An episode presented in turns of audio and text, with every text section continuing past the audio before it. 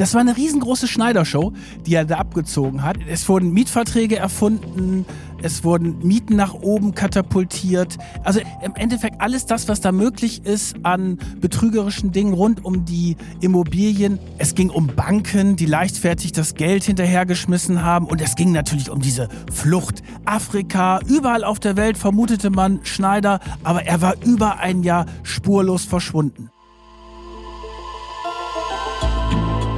Macht und Millionen. Der Podcast über echte Wirtschaftskrimis. Hallo und herzlich willkommen zur dritten Folge in der dritten Staffel von Macht und Millionen. Ich bin Solveig Gode, Wirtschaftsredakteurin bei Business Insider und mir gegenüber sitzt wie immer Kajan Özgens, stellvertretender Chefredakteur bei Business Insider und langjähriger Investigativreporter. Ja, ich bin ja heute ein bisschen aufgeregt, Solveig. Weißt du warum? Warum? Ja, weil eine Kamera hier mitläuft. Stimmt, das ist ja, ganz das, ungewohnt. Ja, also bisher sprechen wir ja nur in diesem wunderbaren Studio übrigens, in diese tollen, technisch hochwertigen Mikrofone. Und äh, heute ist das erste Mal eine Kamera dabei. Ja, was ist denn da der Hintergrund? Sind wir jetzt auch im Fernsehen? Im Fernsehen sind wir noch nicht, aber wir machen ein kleines Video, wie wir so arbeiten. Und wir werden euch dazu natürlich auch einige Ausschnitte zeigen. Später wird es sogar auch auf YouTube laufen. Wir werden euch da auf Instagram auf dem Laufenden halten. Also folgt uns da auch. Ad Macht und Millionen, da findet ihr uns bei Instagram. Genau, ich habe mich deswegen heute extra rasiert und mir ein frisches Hemd angezogen. Und ich habe mich auch extra mal geschminkt. Gut, jetzt aber genug von äußeren Geschichten. Jetzt wollen wir mal zu dieser spektakulären Folge kommen. Wir sprechen heute über einen Fall, den sich viele von euch gewünscht haben. Und wir beginnen diese Geschichte mit einem legendären Satz. Ja, ich bin es. Mit diesen Worten endet am 18. Mai 1995 in Florida die spektakuläre Flucht von Dr. Utz Jürgen Schneider, dem größten Immobilienbetrüger der deutschen Nachkriegsgeschichte. Er ist ein bekannter Baulöwe gewesen. In wenigen Jahren baute er sich ein Immobilienimperium auf.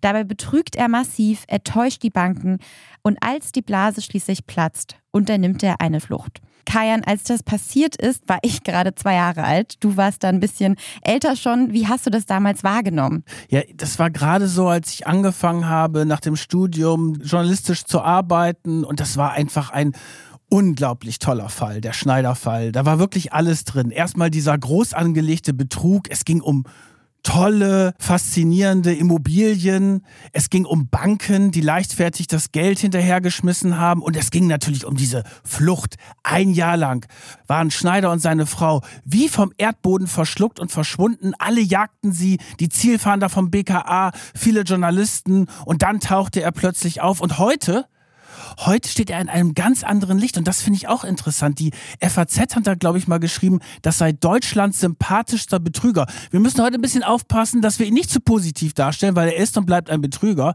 Aber das ist schon ein ganz besonderer. Es ist vor allen Dingen ein ganz besonderer Fall, weil es geht da um Milliarden D-Mark. Insgesamt hatte Jürgen Schneider später einen Schuldenberg von 5,4 Milliarden D-Mark bei den Banken erzeugt. Wir reden heute übrigens über D-Mark die ganze Zeit.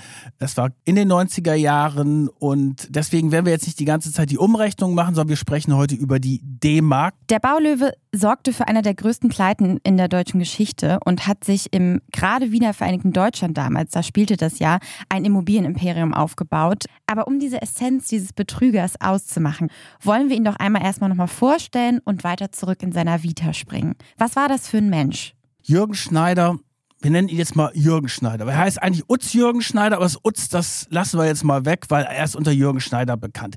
Das ist jemand, der im Taunus, in diesem ja eher wohlhabenden Umfeld von Frankfurt aufgewachsen ist, 1934 geboren und hat eine Lehre als Maurer gemacht, hat dann studiert Bauingenieur und sogar promoviert in Betriebswirtschaftslehre.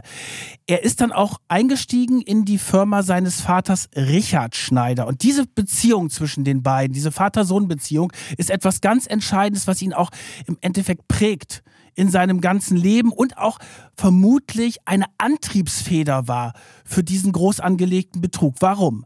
Richard Schneider hat seinen Sohn richtig schlecht behandelt, richtig streng behandelt, hat auf ihn runtergeschaut und das war quasi so das Trauma von Jürgen Schneider, dass er hat auch später in Interviews gesagt, er wollte es seinem Vater, der nie an ihn geglaubt hat, dem wollte er es zeigen. Und Jürgen Schneider ist dann in diese Baufirma seines Vaters Richard reingegangen, hat dort auch länger gearbeitet, aber Vater und Sohn sind immer wieder einander geraten. Und als dann Jürgen Schneider gesagt hat, okay, ich möchte jetzt die Firma übernehmen, hat der Vater gesagt, nein, du übernimmst überhaupt nichts, du kannst das überhaupt nicht. Und dann ist Jürgen Schneider erst mit 47 Jahren, hat er sich selbstständig gemacht, hat gekündigt bei seinem Vater nach einem Riesenstreit und hat sich geschworen, ich baue jetzt eine richtig tolle Baufirma auf und zeige es meinem Vater, dass ich es kann und dass ich es besser kann als er.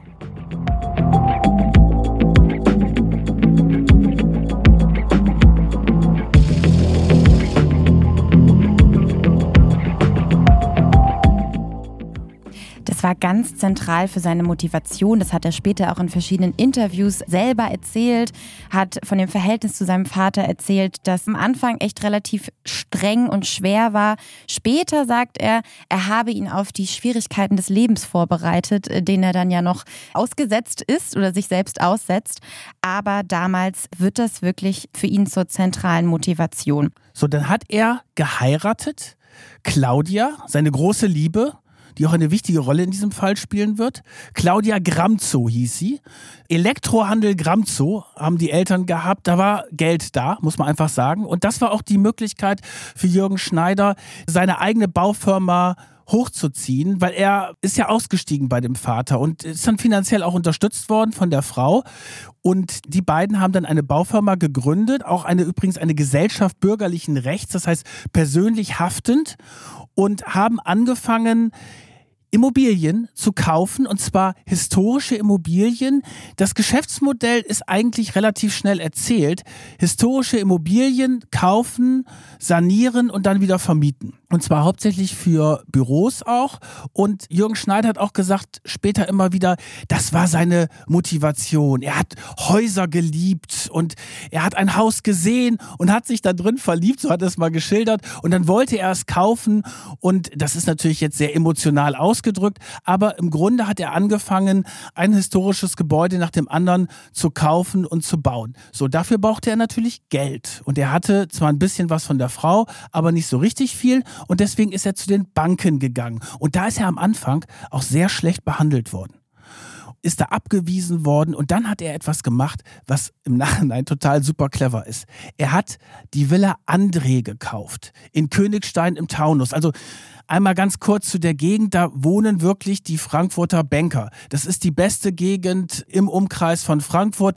So, dort hat er die Villa André gekauft, ein Schloss eigentlich mit so einem Türmchen oben und in diesem Türmchen war auch das Esszimmer, dann alles sehr gediegen mit Eichendielen. Der Aufzug hat dann das Essen aus der Küche nach oben in dieses Speisezimmer gebracht, alles schwere Möbel. Es, wir sprechen über die 90er Jahre, da war auch noch ein anderer Stil da, alles sehr gediegen und dann waren so goldene Spitzen auf den Zäunen drauf. Also man kann heute sagen, es war nicht jetzt so geschmackvoll. Also ich wäre da, glaube ich, nicht so gerne eingezogen. Ich weiß nicht, wie es dir geht, Solveig. Na, es war alles schon auch ein bisschen spießig und alles ein bisschen over the top. Es sollte halt sehr imposant sein und es sollte natürlich seine Besucher beeindrucken. Und nicht nur sein Haus hat er ja ein bisschen aufgepimpt, sondern auch, sondern auch sich selbst.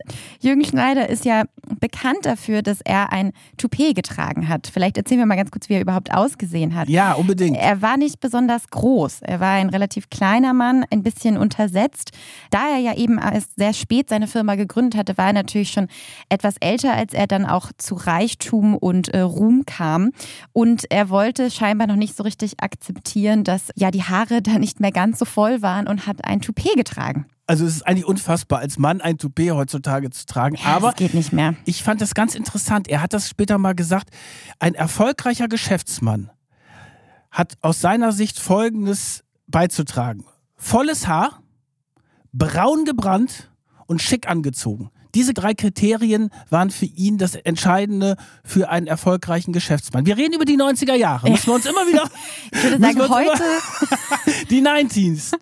ich würde sagen, heute wären das für mich Kriterien, die für mich einen Betrüger ausmachen. Ja, wenn heute einer mit braun gebranntem Gesicht ankommt Ja. und diesen Hemden mit diesen weißen Kragen und Manschettenknöpfen und ein Toupet, was man ja auch sehen kann, dann denke ich, okay, damals war es eine super Geschichte offenbar, weil es hat ja geklappt. Das ist ja das Interessante, diese Fassade, die er aufgebaut hat. Naja, diese tolle Villa, wo die Leute gesagt haben, Mensch, ist ja toll, irgendwie 18 Hektar groß mit riesigem Park und großen Zäunen in der besten Lage. Dann sein Auftreten, die Frau Die sehr Frau apart, mhm. muss man sagen. Das gehört ja auch damals zum ganzen Spiel dazu.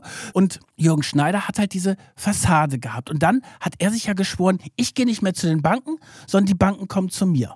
Und das hat er dann sehr geschickt gemacht, indem er ja, sagen wir mal, er hatte einige Immobilienobjekte, die sehr gut funktioniert haben, wo er in Baden-Baden mal ein historisches Gebäude äh, saniert hat und gut vermietet hat. Und dann hat er vor allen Dingen eines geschafft. Er hat es erreicht, die Deutsche Bank reinzuholen und zwar als größter Kreditgeber. Und die Deutsche Bank in den 90er Jahren war wirklich eine ganz große Nummer. Heute spielt sie ja nicht mehr so eine große Rolle. Wir haben ja in unserem Podcast schon öfter über die Deutsche Bank berichtet. Heute Ja, Dauergast Deutsche Bank. Dauergast Deutsche Bank, meistens ehrlicherweise nicht so positiv. Also als Sponsor vom Podcast spielen die wahrscheinlich keine Rolle bei uns. Egal, auf jeden Fall, die Deutsche Bank war eine richtig große Nummer. Und die waren damals auch sehr arrogant sind die aufgetreten, weil sie waren der Branchenprimus, sie waren diejenigen, die die ganze Deutschland AG quasi zusammengehalten haben, an allen möglichen Unternehmen in Deutschland beteiligt. Und der damalige CEO Hilmar Kopper, der verkörperte die Macht des Geldes. So und der Schneider hat es geschafft, die Deutsche Bank ins Boot zu holen. Und die waren ganz heiß darauf, mit Jürgen Schneider Geschäfte zu machen. Und das spricht sich natürlich in dieser Frankfurter Finanzszene total rum. Und dann heißt es, oh, der Schneider ist mit der Deutschen Bank ganz dick im Geschäft, da wollen wir auch mitmachen. Und dann kam eine Bank nach der anderen an und wollte auch mit Schneider unbedingt Geschäfte machen. Und Schneider hat das total cool gemacht. Der hat zum Beispiel manchmal einen Banker nach Hause bestellt und das Auto von dem musste aber noch vor dem Tor warten. Und dann kam ein anderer Banker, auch in einem schweren Mercedes, vorbei und den ließ er rein. Und dann hat der Banker, der reingekommen ist, natürlich gedacht, ah super, der Schneider lässt mich rein und den Blöden von der Commerzbank, der muss draußen warten. Wir sind ganz weit vorne und dann sind sie hochgegangen in dieses tolle Turmzimmer, haben exquisit gegessen, dann haben sie auf den tollen Kreditabschluss mit Champagner angestoßen. Das hatte natürlich alles einen Riesenstil und hat die Banker sehr beeindruckt. Er hat auch später erzählt, die Banken mussten meistens auch erst mal eine halbe Stunde warten, bis er sie dann mal zu sich gelassen hat, bis sie eine Audienz mit ihm bekommen haben. Das war eine riesengroße Schneidershow, die er da abgezogen hat. Und dann ist es halt so gelaufen, dass er eine große Immobilie nach der anderen aufgekauft hat.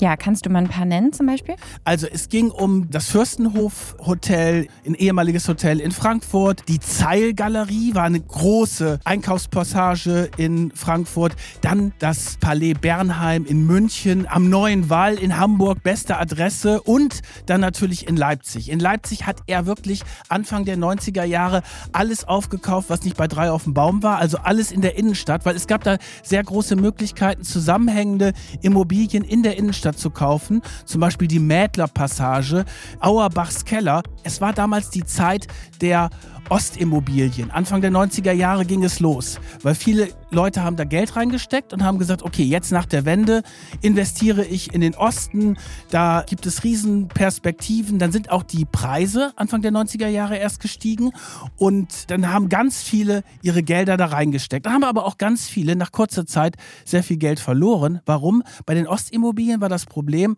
dass die Konjunktur natürlich überhaupt noch nicht angezogen hat. Da sind dann Bürotürme und Bürogebäude entstanden, die überhaupt nicht genutzt wurden, weil es keine Mieter gab, die diese Mieten bezahlen konnten. Das heißt, nach kurzer Zeit, dann 93, 94, ist das total gekippt und die Anfangsinvestitionen sind teilweise verpulvert, weil die Mieten runtergegangen sind. Es gibt sehr viele Menschen, die Anfang der 90er Jahre, Mitte der 90er Jahre mit ihren Investitionen in Ostimmobilien sehr, sehr viel Geld verloren haben.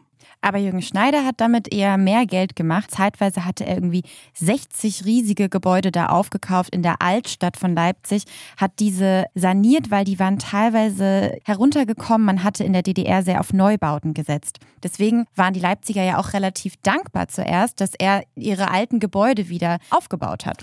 Jürgen Schneider war eine Riesennummer in Leipzig, weil natürlich die Handwerksbetriebe dort gejubelt haben, dass da jemand ist, der den Mut hat, in dieser Zeit dort diese großen Investitionen durchzuführen. Er hat sehr vielen Leuten ja auch Arbeit gegeben und deswegen war Jürgen Schneider insbesondere in Leipzig ja eine Art Volksheld am Anfang, weil er verkörperte quasi das Gesicht des Wiederaufbaus der alten DDR. Bis dato schien also eigentlich alles relativ glatt zu laufen, so bis in die frühen 90er Jahre.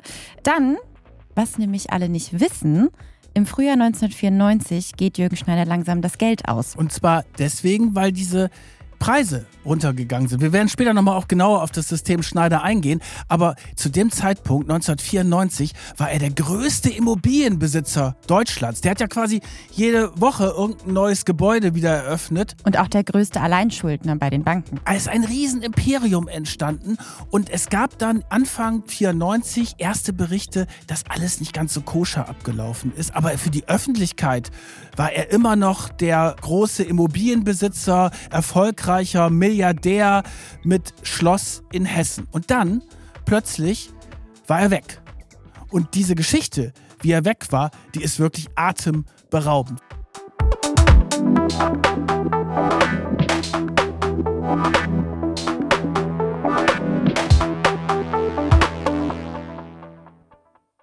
Er hat sich hingesetzt und hat einen Brief geschrieben, beziehungsweise einen Brief diktieren lassen. An diesem Brief hat er vor allen Dingen an die Banken geschickt. Ja, das war am 7. April. Da hat er einen Abschiedsbrief unter anderem den Vorstandsvorsitzenden der Deutschen Bank geschickt. Und er hat darin geschrieben, dass er gesundheitliche Probleme habe und auf Anraten seiner Ärzte erstmal auf unbekannte Zeit mit unbekanntem Ziel verreist sei. Sie sollten sich keine Sorgen machen, sie sollten ihm doch aber bitte helfen, seine Kreditschulden entweder zu stunden oder sein Imperium eben am Laufen zu halten, indem sie ihm verlängerte Fristen geben. Also er schien zu hoffen, dass er damit ja irgendwie eine Lösung gefunden hätte durch diesen Brief und die Banken darauf irgendwie auf ihn hören. Er konnte sich wirklich überhaupt nicht vorstellen, dass da irgendwie jemand nicht auf ihn hören würde. Ja, aber er war dann plötzlich weg und er dachte, die Banken mit dem Brief, naja, die lesen das und dann werden sie eine Lösung finden. Aber er hatte natürlich diese Flucht. Er hat zwar in dem Brief nicht von einer Flucht gesprochen, sondern hat gesagt, ja, er ist jetzt gesundheitlich unpässlich und ist erstmal mit unbekanntem Ziel verreist, aber es war eine vorbereitete Flucht. Und es ist genau das nicht eingetreten, was er wollte, dass die Banken sich überlegt haben, sie gehen jetzt einen Deal mit ihm ein. Er wollte einen Deal haben, dass die sagen, mein Imperium bricht zusammen, ich brauche frisches Geld und wir müssen uns über die Konditionen dieser vielen Kredite neu organisieren. Aber insbesondere die Deutsche Bank war, nachdem sie diesen Brief bekommen hat, natürlich alarmiert die haben Sonderermittler losgeschickt in die Villa André. Die sind da reingegangen, Schneider war weg und die haben dann alles durchforstet. Ich weiß auch nicht, ob das alles so, jetzt so legal war, dass die Sonderermittler da einfach reingegangen sind. Vor der Polizei waren vor die halt Poli da. Die waren vor der Polizei da. Also die Deutsche Bank hat die ganze Zeit angeblich glänzende Geschäfte mit Schneider gemacht, immer schön in die Villa reingefahren und mit Shampoos auf die neuen Kreditverträge angestoßen. Und plötzlich haben sie natürlich gemerkt, oh Gott, wir sind da auf einen Betrüger reingefallen. Der schreibt, dass er seine Kredite nicht mehr bedienen kann, dass er neues Geld von uns braucht, aber der ist plötzlich weg. Der ist nicht mehr ansprechbar. Also die mit ihren Sonderermittlern rein in die Villa, alles auf den Kopf gestellt. Dann haben sie eine Strafanzeige gestellt bei der Staatsanwaltschaft Frankfurt. Die haben dann angefangen zu ermitteln und Schneider war weg. Und seine Frau war auch weg. Also Claudia und Jürgen Schneider spurlos verschwunden. Untergetaucht, auf der Flucht. Untergetaucht. Der große Immobilienkönig war plötzlich vom Erdboden verschluckt und er hat etwas hinterlassen, was natürlich ein Desaster für die Banken war. Es war nicht nur die Deutsche Bank, es waren insgesamt 55 Banken beteiligt und er hatte zu dem Zeitpunkt einen Schuldenberg, glaube ich, von ungefähr 5 bis 6 Milliarden hinterlassen. Und das Besondere war jetzt aber ja, nicht nur die Banken hatten jetzt ein Problem, sondern vor allen Dingen auch die Handwerker, die ja an seinen Bauprojekten hingen. Weil natürlich, die haben auch Zeitung gelesen und dann haben alle erstmal gemerkt, oh, der kommt gar nicht mehr zurück. Kriegen wir dann überhaupt unsere Rechnung bezahlt? Wenn wir die jetzt überhaupt nicht mehr an irgendwen stellen könnten, dann haben die natürlich sofort aufgehört zu arbeiten. Und dann innerhalb weniger Tage standen alle Bauprojekte von Jürgen Schneider im Land still weil kein Geld mehr da war, weil die Banken erstmal nichts nachgeschossen haben und Schneider abgetaucht ist.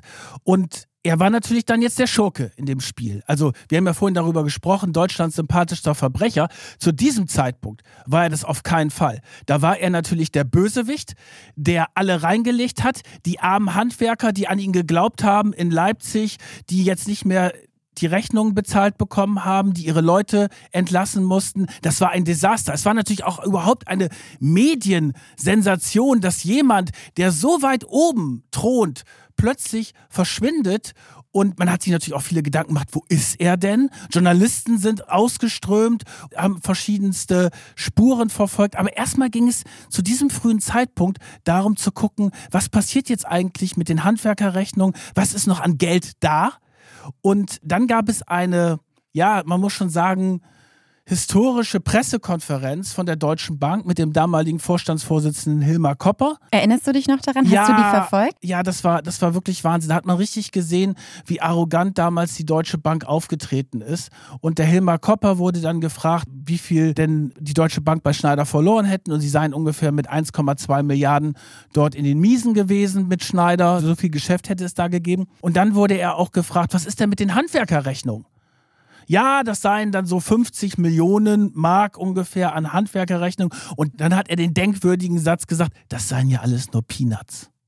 Und das war natürlich fatal. Für das Image nicht nur von Copper, sondern auch von der Deutschen Bank. Peanuts wurde dann das Unwort des Jahres 94. Vielleicht nur mal ganz kurz zur Erklärung. Das Wort Peanuts steht im Englischen so ein bisschen für ja eine Kleinigkeit. Ne? Und da kam so ein bisschen dieses Wort auch für die deutsche Sprache auf einmal her. Das kannte man vorher nicht so, weil nee. Erdnüsse, so ist es ja jetzt direkt übersetzt, aber es geht im Endeffekt darum, dass die Deutsche Bank sagt, das interessiert mich gar nicht, das ist Kleingeld für uns. Das da kann man aus der Portokasse zahlen. Genau, und das waren natürlich Gelder, die für viele Leute eine große Summe waren und die für diese Handwerkerbetriebe auch wirklich existenziell waren.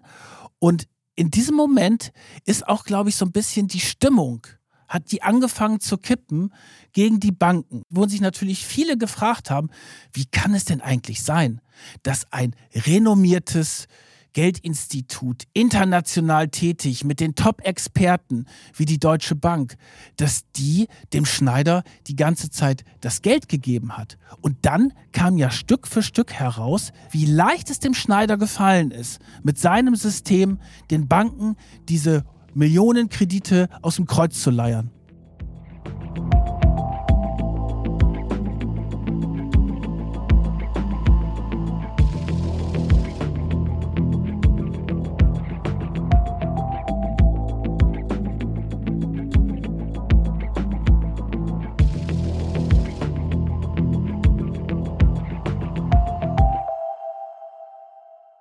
Mittlerweile ist natürlich auch das BKA, das Bundeskriminalamt, eingeschaltet, die Staatsanwaltschaft und die alle zusammen mit den Medien und natürlich aber auch den Banken arbeiten gerade daran, dieses System aufzudecken. Und Kajan, kannst du noch mal kurz erklären, wie dieses System von Jürgen Schneider funktioniert hat. Also lange Zeit hat er offenbar, das geht aus den Unterlagen hervor, nicht getrickst. Damit fing er dann Anfang der 90er Jahre an, weil er gemerkt hat, dass er die Gelder für die Sanierung nicht rausbekommt. Also wir sprechen über historische Gebäude, die sehr aufwendig zu sanieren sind. Und Schneider war auch ein Bauliebhaber, ein Architekturfreak, der die Häuser auch richtig toll hinstellen wollte. Das heißt, er musste richtig viel Geld in die Hand nehmen. Und das System ist so, er saniert die und vermietet die. Und wenn er dann die Miete bekommt, zahlt er davon seine Zinsen von den Krediten von den Banken. So, wenn diese Mieten aber ausbleiben, braucht er immer wieder frisches Geld. Und die Mieten sind ausgeblieben, weil, wir haben ja vorhin darüber gesprochen, gerade im Osten sind die Mietpreise richtig nach unten gegangen und es war ja nicht die Konjunktur nach der Wende da, so wie man sich das vorgestellt hatte. Also der Investitionsboom der späten 80er Jahre hat dann Anfang der 90er Jahre nicht mehr funktioniert. So, und dann ist Schneider, ja, erfinderisch, betrügerisch geworden. Das muss man ganz klar sagen. Und das ist an einem Beispiel sehr schön zu sehen. Das heißt die Zeilgalerie in Frankfurt eine sehr bekannte Einkaufspassage, die er da umgebaut hat. Übrigens lustigerweise in direkter Nähe der Banken, die den aufwendigen Umbau der Zahlgalerie finanziert haben. Ja, da geht man wirklich im Prinzip direkt dran vorbei, wenn man ins Bankenviertel kommt. So, und bei Baustellen steht ja immer, wer macht das und was passiert da. Und da stand, dass dort eine Einkaufspassage gebaut wird mit 9000 Quadratmetern Mietfläche. Stand auf dem Schild. Hätte jeder lesen können. Und was hat Schneider gemacht? Der hat bei den Kreditverträgen 22.000 Quadratmeter Verkaufsfläche angegeben. Der hat also quasi mehr als das Doppelte erfunden. Die ganzen Pläne wurden dann natürlich auch extra neu gemacht.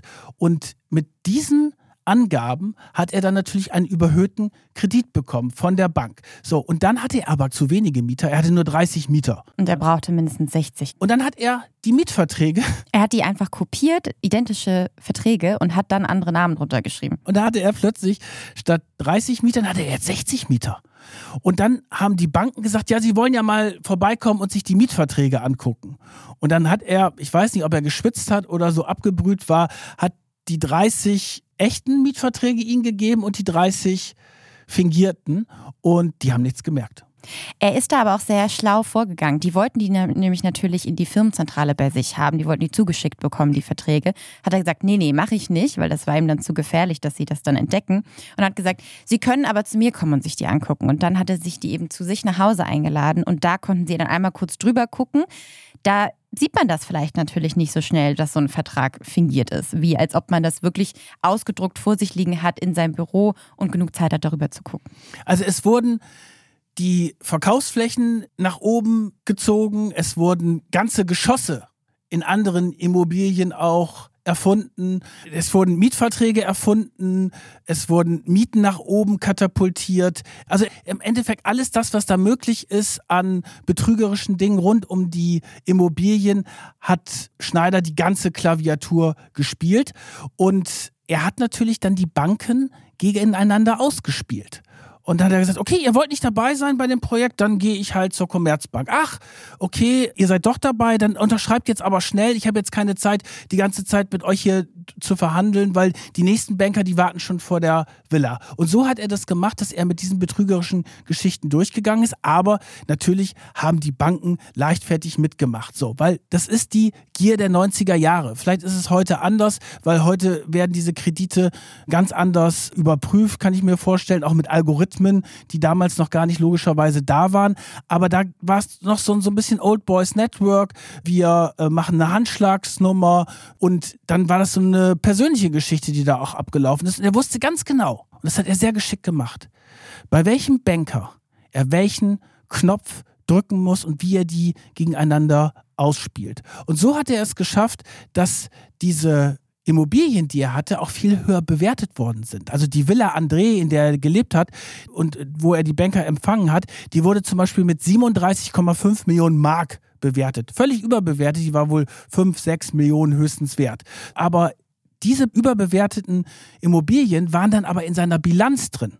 Und damit war er natürlich reicher, als er wirklich war, weil der Buchungswert nach oben manipuliert worden ist. Und wenn jemand eine super Bilanz hat, weil die Bilanzen wurden ja auch überprüft und hohe Werte dort drin hatte, war es natürlich auch wieder viel einfacher, Kredite zu bekommen. Und mit diesen Krediten hat er dann wieder die Immobilien finanziert, wo er gemerkt hat, okay, da sind die Sanierungskosten so hoch gewesen und da finde ich überhaupt gar keine Mieter. Also so eine Art Schneeballsystem ist da entstanden. Eine witzige Anekdote noch. Ein sehr enger Mitarbeiter von ihm damals, den er tatsächlich schon von seinem Vater damals aus der Firma geerbt hat im Prinzip. Der hat später dann erzählt, wie sie die Verträge manipuliert haben. Und zwar, das war ganz einfach. Er hat dann einfach eine andere Zahl aus einem anderen Papier ausgeschnitten und über den Vertrag geklebt und dann das kopiert. Also man hat das dann später auch gesehen, dass das Papier anders war. Also es war wirklich relativ simpel gehalten und relativ stümperisch tatsächlich. Also bei dem Betrug wenn man da beim Betrug ein großes Rad dreht, das hatten wir, glaube ich, schon mal in einer unserer Podcast-Folgen, da sind die Banken halt empfänglicher. Du spielst auf Big Money an. Natürlich. Also wenn du halt richtig Millionen Kredite bekommst, müsste eigentlich noch viel genauer hingeguckt werden, als wenn jemand für 100.000 seine neue Wohnung kauft oder für 200.000, also eine Immobilie kauft oder für mehrere Millionen diese historischen Gebäude. Aber es geht natürlich darum, dass die Banken bei diesem großen Spiel dabei sein wollen. Und deswegen sind sie natürlich viel mehr bereit, Geld rauszugeben, ohne eine solche große Prüfung, weil sie denken, okay, dann macht es der andere, wenn ich es nicht mache. Wie er die Banken tatsächlich bescheißt, tatsächlich, dieses Wort benutzt er ja selber, hat Jürgen Schneider sogar in seinem Tagebuch festgehalten. Also er hat sich das alles ganz genau überlegt. Er hat einen Plan und auf diese Tagebuchnotizen sind dann die Ermittler vom BKA gestoßen, als sie natürlich sein Haus und die Villa André durchsucht haben. Äh, es geht da um sowas wie, ich kann Miete mogeln. Das ist riskanter, aber eleganter. Laut Plan komme ich so an 15 Millionen. Der Gewinn wäre dann 5 Millionen bei 19 Millionen Kosten. Ich kann Miete auch noch höher mogeln und dabei Geld holen. Maximal eventuell 1,5 Millionen. Ich muss bauen, bauen, Firmen bescheißen und verkaufen. Dann kommt eben sowas Notfall, Frostgeld, Eidechse. Reicht immer.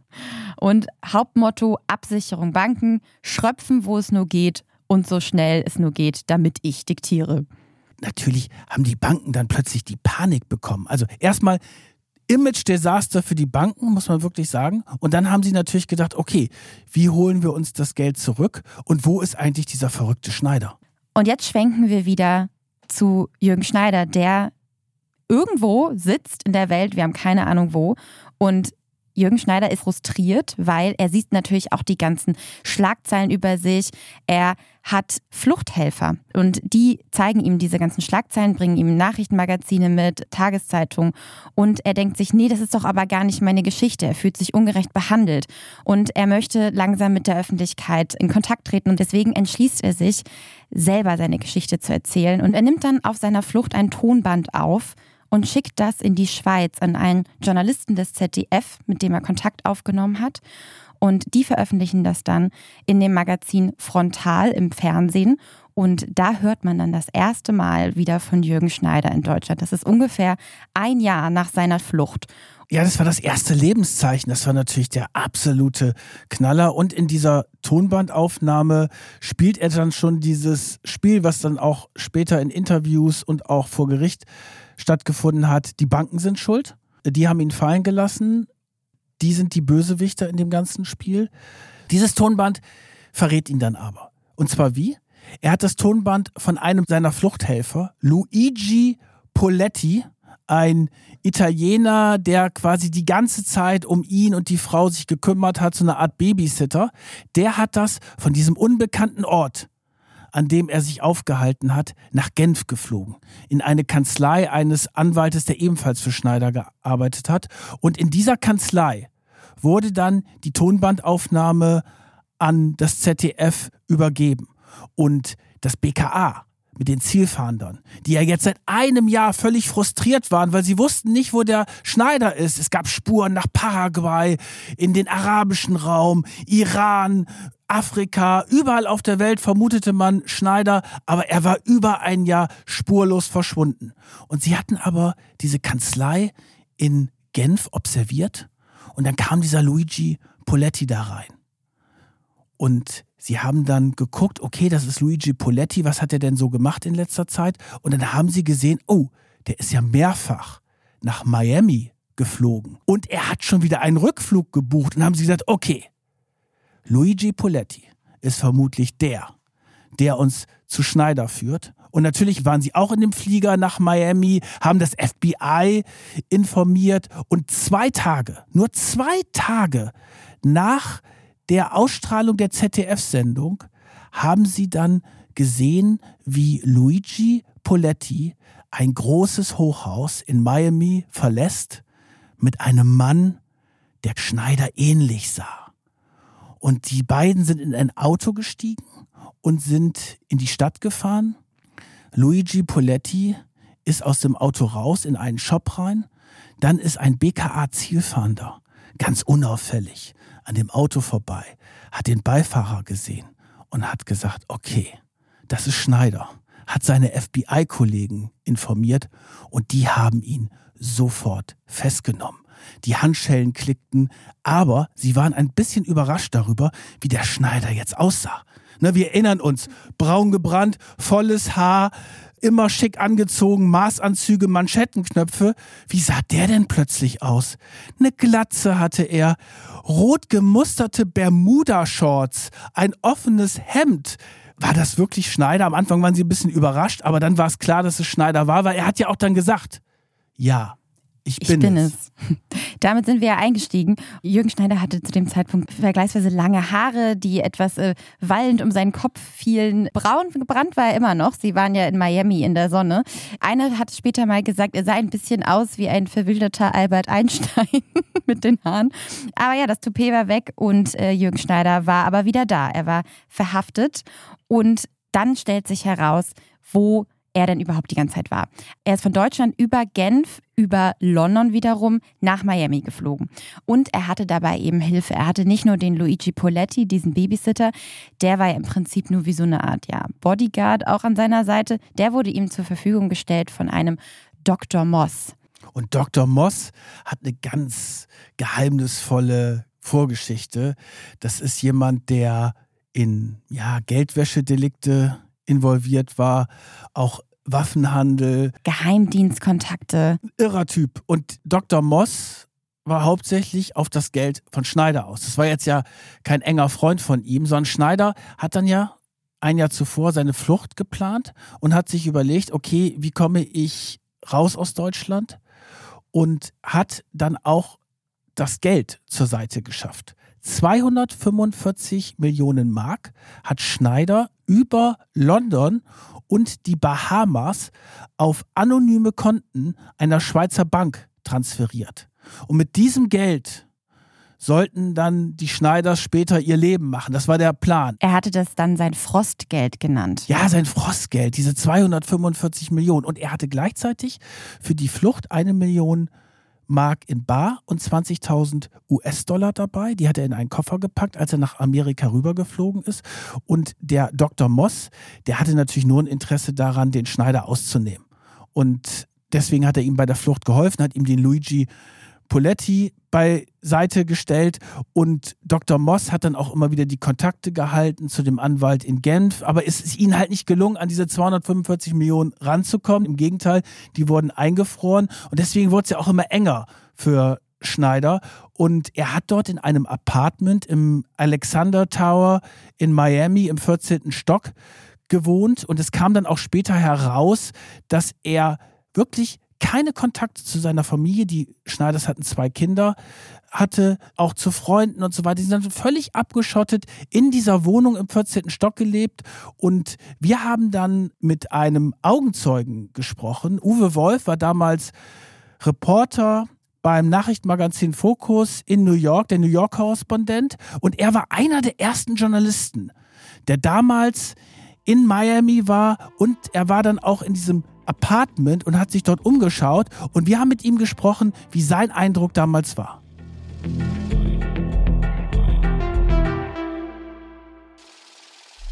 Und die beiden haben mich dann äh, zusammen mit dem Fotografen reingelassen in das Apartment 1414. Das war ein wunderschönes Apartment eigentlich, mit wunderschönem Blick auf den Atlantik, direkt drüber, Miami Beach, Atlantik, war traumhaft eigentlich. Die Wohnung war ein bisschen rumpelig, muss ich sagen, äh, mit äh, fieser, billiger Kunst an Wänden. Und es war eigentlich unordentlich. Na klar, die Alkoholflaschen, die Frau Schneider damals noch sehr zu sich genommen hatte, standen herum. Bier und wir hatten auch mal in den Kühlschrank reingeguckt. Da waren also nicht viel Aufregendes drin. Und so hatten wir uns einfach mal so ein bisschen in der Wohnung umgeschaut. Ne? Und dort hatten wir diese berühmten Fotos gefunden, die ja dann auch durch die Presse gingen, wie Schneider mit einer Krone auf dem Kopf oder die beiden Schneiders in einem Vogelpark mit Vögeln auf der Schulter und so weiter und so fort. Da hatte sich für mich dann auch die Frage gestellt, wer hat denn eigentlich diese Fotos gemacht, wenn die beiden Schneidersfrauen drauf sind? Da sagten mir das Hausmeister-Ehepärchen, dass es hier noch ein äh, anderes Apartment gäbe. Da lebe ein äh, Luigi Poletti drin. Das sei der Sohn der Schneiders.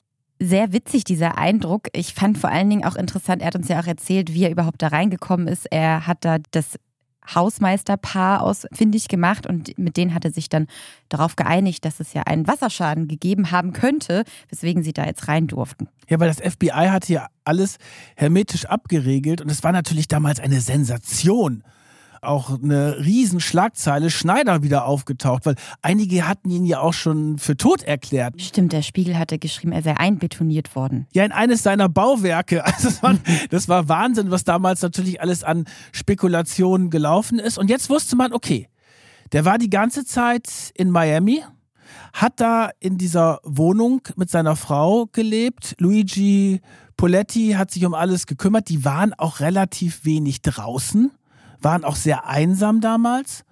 Und dann ist er in das Gefängnis gekommen in Miami zusammen mit seiner Frau. Und da hat Uwe Wolf es tatsächlich auch wieder geschafft, ihn als ersten zu interviewen. Genau, der ist nicht nur als erstes im Apartment gewesen, der Uwe Wolf, sondern hat das erste Interview mit seinen Kollegen von Focus damals im Gefängnis von Miami gemacht und dazu haben wir ihn auch befragt.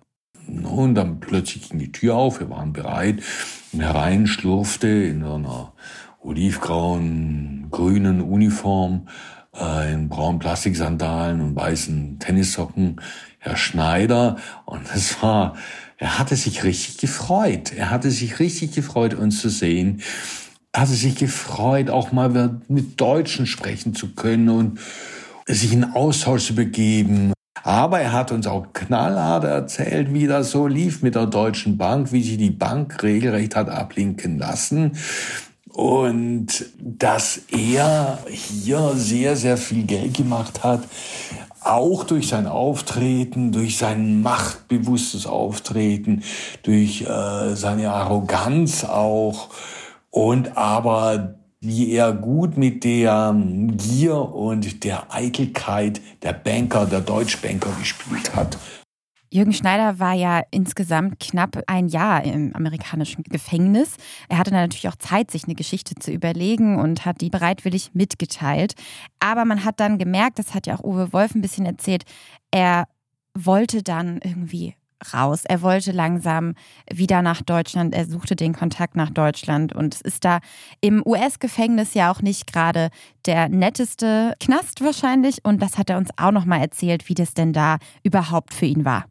Ihm war das zu viel, er wollte eigentlich auch raus. Insgesamt war er praktisch 22 Monate unterwegs und neun Monate in so einem Knast, in dem er sich täglich ausziehen musste, Leibesvisitation unterziehen musste. Zwei Mann in einer acht Quadratmeter Zelle mit Toilette, mit hochkriminellen Mitgefangenen. Das ist nicht witzig gewesen und äh, garantiert auch nicht zuträglich für den der wirklich mal der König von Taunus war, der mal im Schloss gelebt hatte.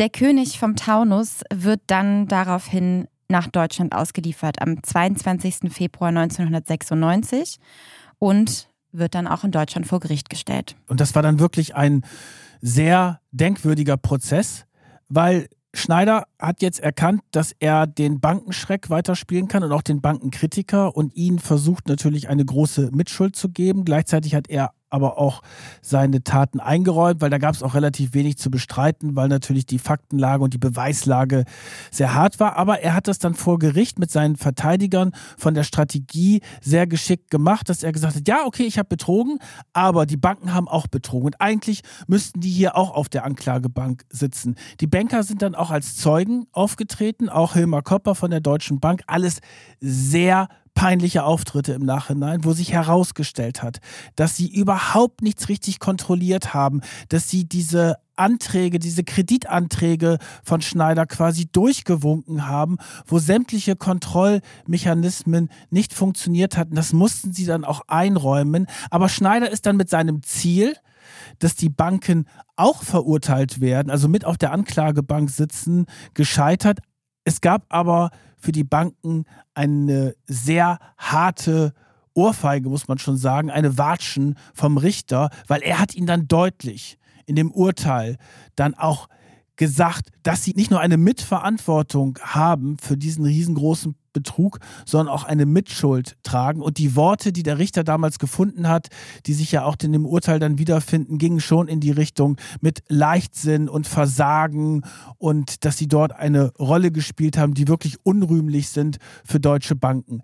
Schneider wurde dann verurteilt zu sechs Jahren und neun Monaten wegen Kreditbetruges und Urkundenfälschung. Der hatte ja auch die ganzen Mietverträge erfunden und die Unterschriften gefälscht. Aber die Banken sind nicht in dem Sinne verurteilt worden, aber öffentlich verurteilt worden. Und das war wirklich eine riesen Imagekatastrophe, insbesondere für die Deutsche Bank, weil allen klar war, okay, der Schneider, der hat auch seine Schuld eingeräumt, aber die Banker auch als Zeugen haben sich da gewunden und so getan, ja, und da müssen wir mal gucken und da ist einiges schiefgelaufen. Es gab auch relativ wenig personelle Konsequenzen. Ich glaube, bei der Deutschen Bank sind ein, zwei Manager gegangen, aber die haben natürlich auch hohe Abfindungen bekommen. Also es hat bei den Banken natürlich ist keiner richtig bestraft worden in diesem Fall. Bei der Strafe von Jürgen Schneider ist interessant, dass ja eigentlich viel mehr gefordert wurde. Es wurden neun oder zehn Jahre gefordert. Er hat ja aber nur sechs und ein paar Monate bekommen. Weißt du, warum er so strafmildernde Umstände bekommen hat? Es lag zum einen daran, dass er wirklich ein umfassendes Geständnis eingeräumt hat und auch gesagt hat, ja, ich, das, was ich gemacht habe, war kriminell und es tut mir leid. Er hat sich auch entschuldigt bei den Handwerksbetrieben die dort in große finanzielle Schwierigkeiten geraten sind. Er hat dann selber behauptet, es sei angeblich nur ein oder zwei Firmen pleite gegangen. Ist, glaube ich, schwierig jetzt im Nachhinein nachzuvollziehen. Aber es ist so, dass da eine Reue zu erkennen war. Und gleichzeitig natürlich hat der Richter auch gesehen, dass die Banken es ihm sehr, sehr leicht gemacht haben, ihm quasi das Geld hinterhergeworfen haben. Und deswegen ist er mit einer vergleichsweise geringen Haftstrafe davongekommen. Das hat der Richter nämlich explizit nochmal gesagt, dass er mildernde Umstände bekommen hat, weil die Banken ja eben auch so fahrlässig gehandelt haben. Und er hat auch mildernde Umstände bekommen aufgrund der Beziehung zu seinem Vater, hat der Richter später gesagt. Warum? Man hat natürlich analysiert, warum er überhaupt das alles gemacht hat. Und da wird ja auch ein psychologisches Profil erstellt. Und diese Beziehung zu dem Vater, ähm, wo er sehr unter Druck stand, hat letztendlich dazu geführt, dass der Richter gesagt hat, na gut, ähm, das werten wir mal als mildernde Umstände. Und Schneider ist dann auch relativ früh in den offenen Vollzug gekommen. Claudia Schneider, seine Ehefrau, die ist auch schon, als sie nach Deutschland überstellt worden sind, ist sie relativ schnell aus dem Gefängnis entlassen worden, weil aus der Sicht der Ermittler, auch wenn sie zwar voll gehaftet hat in diesen Firmen, war sie ganz klar nur eine Randfigur und Schneider hat auch klar gesagt, ich habe das alles gemacht und meine Frau hat davon eigentlich mehr oder weniger keine richtige Ahnung gehabt. Das war wohl auch die, die Rollenverteilung. Ja, es war sehr traditionell. Sie hat einfach immer unterschrieben, wenn er ihr was hingelegt hat. Ja, und der ist in den offenen Vollzug gekommen und ist dann schon 1999 auf freien Fuß gekommen, also nur drei Jahre nach der Verhaftung. Und dann gab es eine wirklich unglaubliche Geschichte. Der Schneider, der ja am Anfang, als er verschwunden ist, war er ja der Bösewicht, der Schurke, der die armen ostdeutschen Handwerksbetriebe verraten hat, der große Betrüger. Und dann änderte sich dieses Bild. Durch den Prozess auch, weil da die Banken natürlich sehr in die Kritik geraten sind. Und dann hat Schneider, weil er auch ein guter Verkäufer ist und ein gewisses Showtalent hat, vor Gericht diese Geschichten erzählt mit den Banken, aber er hat auch immer gesagt, was war denn seine Motivation? Ich wollte tolle Häuser bauen. Ich wollte, dass was Schönes zurückbleibt. Mir ging es nicht um den Betrug, sondern um die Schönheit der Immobilien. Und in Leipzig, muss man sagen, sind diese ganzen Häuser dann in der Zwischenzeit auch weitergebaut worden.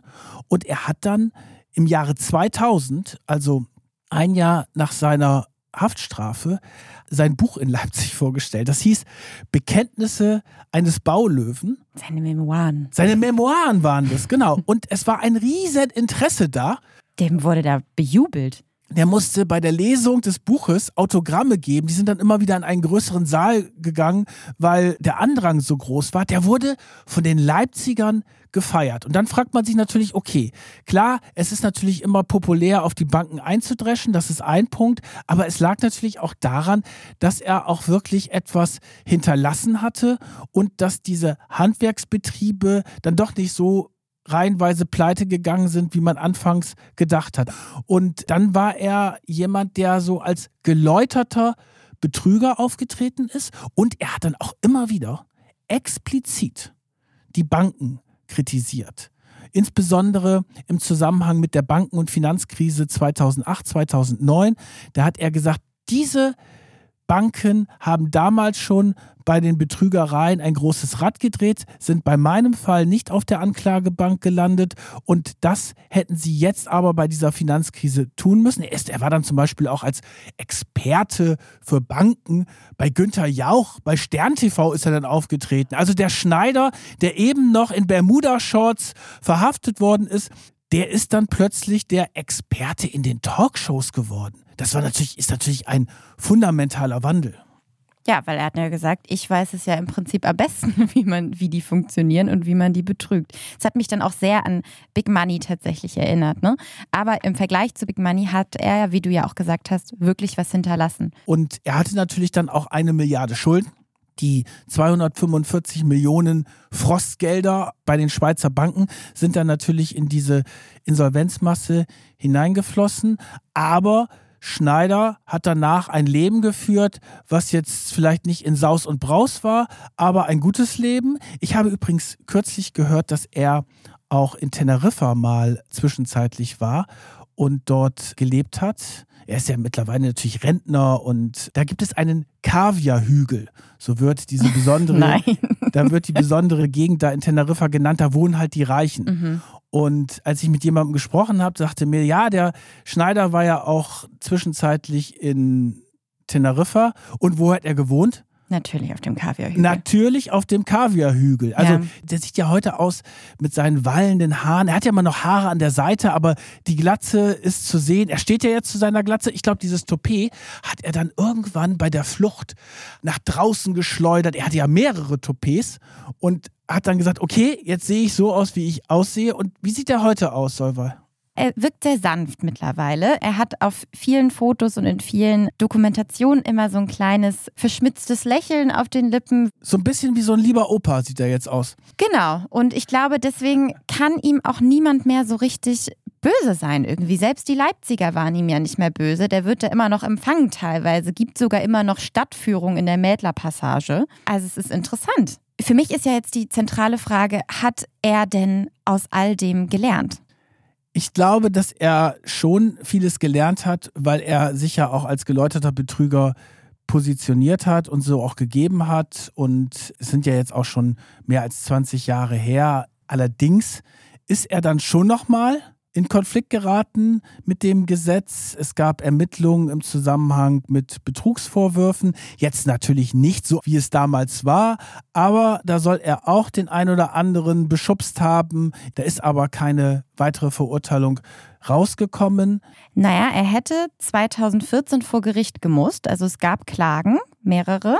Die bezogen sich so auf 2008 und 2009, wo er angeblich eben auch wieder irgendwelchen Menschen Verträge untergejubelt haben soll, also wegen Betrugs.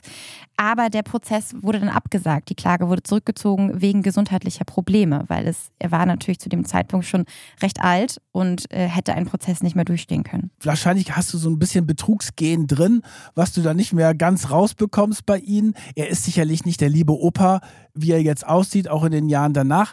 Wovon hat er gelebt? Vom Erbe der Schwiegereltern. Da kann er wohl ganz gut von leben. Sagt er, ne? Das wissen wir nicht hundertprozentig. Es wird immer noch vermutet, dass er noch ein bisschen mehr Geld zur Seite Hast geschafft du hat. vollkommen recht. Es kann auch sein, dass er dort irgendwelche Gelder gebunkert hat. Es ist auf jeden Fall nicht bewiesen. Vielleicht um nochmal festzuhalten, wer hat denn jetzt in diesem Betrugsfall am meisten gelitten? Sind es die Banken? Sind es die Handwerker? War er es selbst? Also er hat natürlich darunter gelitten. Für die Banken war es eine Imagekatastrophe, aber die Banken sind wie die Banken. Die machen dann halt irgendwie weiter und dann kommt die nächste Geschichte. Und die Handwerker haben damals ihre Gelder nicht bekommen und die sind aber nicht so reihenweise pleite gegangen, wie man so gedacht hat. Er ist meiner Meinung nach ein Betrüger, weil er hat sich ja auch mit obskuren Typen da eingelassen und seine Flucht vorbereitet und die Millionen verschoben, die ja anderen gehört haben. Also er ist ein Krimineller, ganz klar. Aber er ist ein Krimineller, der auf viele sympathisch wirkt und das hat, glaube ich, auch seinen Grund. Und selbst der Uwe Wolf, der damals ja die Geschichte für den Fokus recherchiert hatte, ist sich auch nicht so richtig sicher, in welche Schublade eigentlich der Schneider passt, weil wir haben ihn nochmal gefragt, wie er aus heutiger Sicht den Fall Schneider beurteilt. Ich sehe ihn einfach als Mensch, ja, als Mensch, der, der auf einen komplett krummen Pfad gekommen ist. Aber man muss auch sagen, ein gewiefter Betrüger gewesen. Und das darf man einfach nicht vergessen. Er hat sehr viel Schaden angerichtet. Er hat sehr viel Schaden vor allem unter all diesen Baufirmen angerichtet, die für ihn äh, Aufträge äh, erledigt haben und nie bezahlt wurden. Da war sehr viel Elend dann auch, was er hinterlassen hat. Wo bist du denn? Bist du eher auf der Seite, das ist ein netter Betrüger oder findest du, das ist zu verharmlosend? Für mich gab es letztendlich ein ganz spannendes Zitat, das er selber in den Vermittlungen von sich gegeben hat. Er hat sich nämlich mit einer Eidechse verglichen. Also der Baulöwe bezeichnet sich selbst als Eidechse. Er hat nämlich gesagt, wenn man eine Eidechse am Schwanz fasst, dann kriegt man vielleicht den Schwanz, aber die Eidechse rennt weg. Die Banken sollten mich nur zu einem kleinen Teil packen können, der Rest flutscht weg. Für mich ist dieser Baulöwe letztendlich einfach eine listige Eidechse. Oh, das ist jetzt aber ein interessanter Vergleich aus der Tierwelt. Da bleibt mir ja kaum noch was übrig, da noch was zu, zu sagen. Ich glaube, wir haben aber auch den Fall ganz gut aufgerollt. Vielen Dank, dass du das mal wieder mit mir gemacht hast. Vielen Dank, liebe Hörerinnen und Hörer, dass ihr zugehört habt und dabei wart. Es hat mir wahnsinnig viel Spaß gemacht. Wenn ihr nichts verpassen wollt, folgt uns unbedingt auch auf Instagram. Da erfahrt ihr vorab immer hilfreiche Tipps und wir geben Hinweise darauf, was in der nächsten Folge passiert. Und man sieht dann vielleicht auch irgendwo auf diesen Kanälen die Kamera, die Ausschnitte aus der Kamera, die heute mitgelaufen sind. Jetzt fällt es mir Stimmt. wieder ein. Ich denke ja. jetzt wieder an die Kamera. Ich habe die ganze Zeit, weil ich so fokussiert war auf den Fall und dir auch so zugehört habe. Wir gucken uns ja immer an. Wir gucken uns, genau, wir gucken uns immer an. Das seht ihr ja dann alles, wenn diese tollen Bilder von der Kamera erscheinen. Und da freue ich mich auch. Mal gucken, wie wir das spielen. Die Kamera schalten wir jetzt mal aus und damit sagen wir auch Tschüss und bis zum nächsten Mal. Tschüss.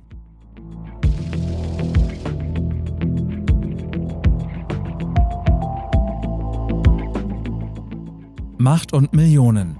Eine Produktion von Business Insider. Redaktion Solvay Gode und Kajan Öskens. Titelmusik Afonelli. Produktion Michael Reinhardt und Yannick Werner.